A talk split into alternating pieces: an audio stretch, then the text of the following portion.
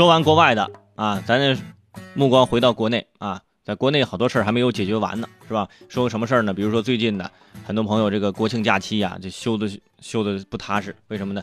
呃，有些单位呢，这放放不了假；有些单位呢，上班就跟放假似的。哎，比如说这个乐视，是不是？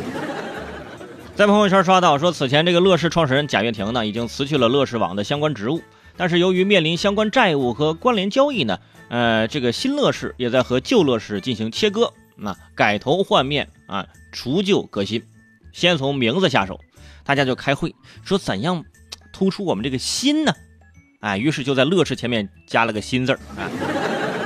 现在乐视正式更名叫新乐视啊。估计是借鉴了盖中盖到新盖中盖的一个策略，但是乐视更名为新乐视，这也有点麻烦。什么麻烦呢？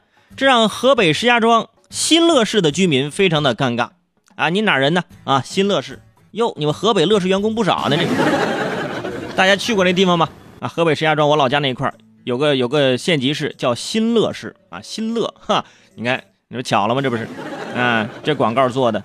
所以啊，这个名字改的这个水准不太敢恭维，我觉得还可以想想其他的名字，是不是？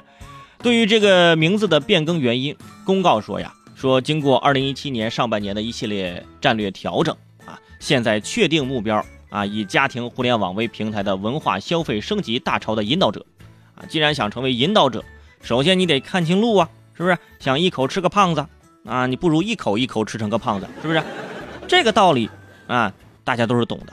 不过如今乐视网既然已经定位了啊，已经发生了变化，哎，这个新乐视呢，也正在从过去烧钱的模式，哎，进行真正的转变。你看名字都改了啊，叫新乐视了嘛，啊，肯定人家以后应啊应该就不做薯片了，是吧？哈。